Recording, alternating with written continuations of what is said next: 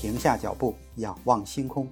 欢迎来到天文随心听，本节目由喜马拉雅独家播出。上期节目咱们说到了阿波罗登月计划的宇航员在月球上留下的排泄物，其实，在2017年，美国就已经宣布将要重返月球，并且准备回收半个世纪前由阿波罗宇航员留在月球上的96袋人类排泄物。他们还宣称这些排泄物是阿波罗的遗产，属于美国，任何国家都不能动。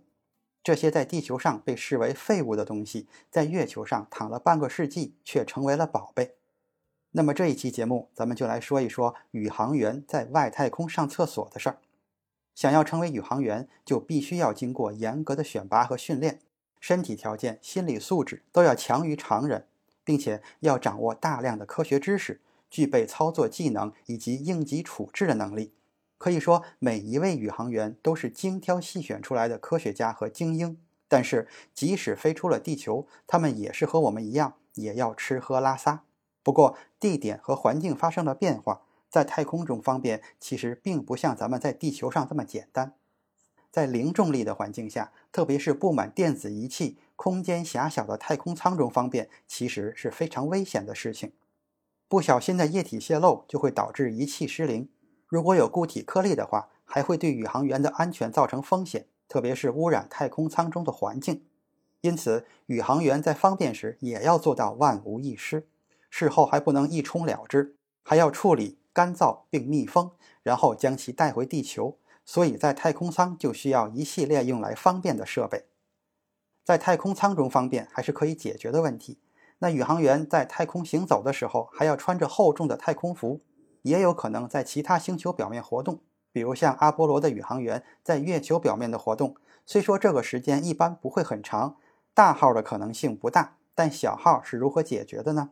其实，从人类1961年首次进入太空到1980年之前，航天器上没有真正意义上的厕所。一开始，科学家在设计太空舱的时候就没有考虑这个问题。原因在于起初的航天任务时间都比较短，很快就能返回地球。第一位进入太空的美国人艾伦·谢泼德，飞行高度只有一百八十七千米，在太空只停留了十五分钟。这段时间应该不用考虑宇航员方便的问题。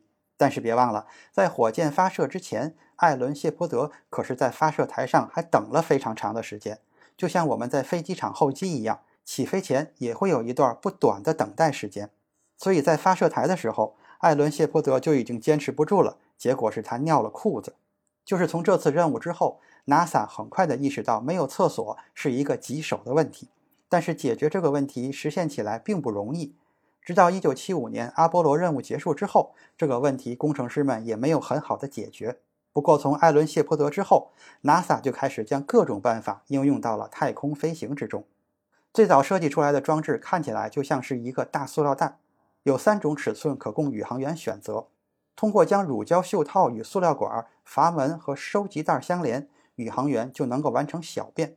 每次只需要更换乳胶袖套。不过，在外太空没有重力的环境下，收集液体很难，液体泄漏的风险也是非常大的。内容太多，休息一下。主播已经开通了洗米团的功能，加入洗米团就能畅听所有的单集付费声音。同时还能超前听音频，还有专享的圈子动态，还等什么？赶紧加入吧！推广期价格优惠哟。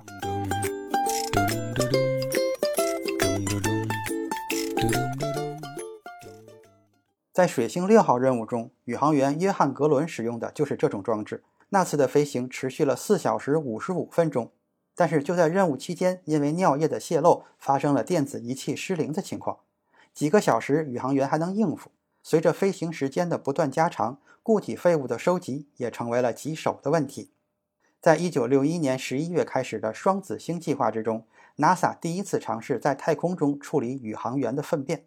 起初的设计十分粗暴简单，就是用一个袋子直接粘在屁股上，用完以后，宇航员需要往袋子里添加液体杀菌剂，然后揉捏袋子，让它们充分的融合，最后将袋子密封保存。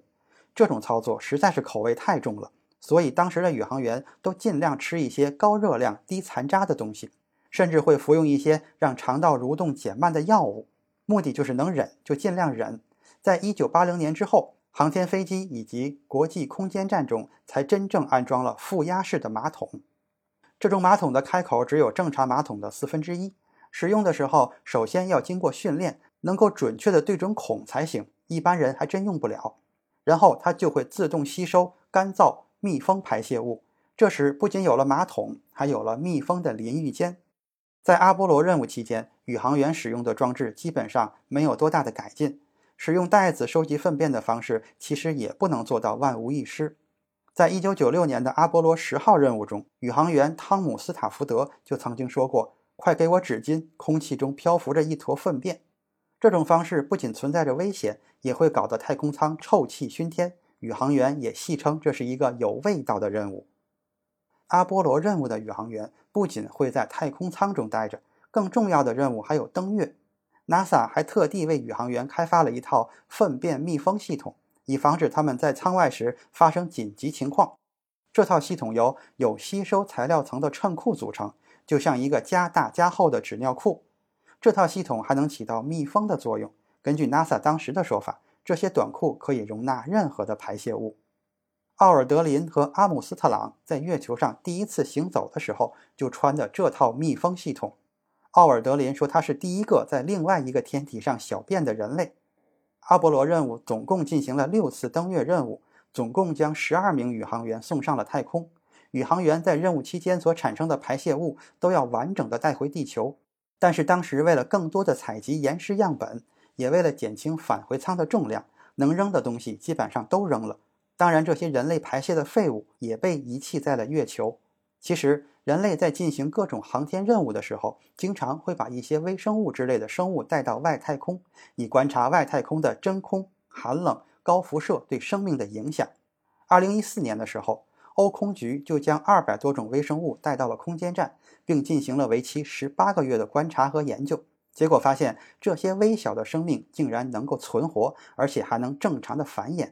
这再一次刷新了人类对生命生存极限的认知。既然这样，那么，人类在月球上留下的九十六袋排泄物暴露在外太空长达半个世纪，就成为了很好的微型实验室。因此，它们就都具有了一定的科研价值。我们需要的答案也许就在其中。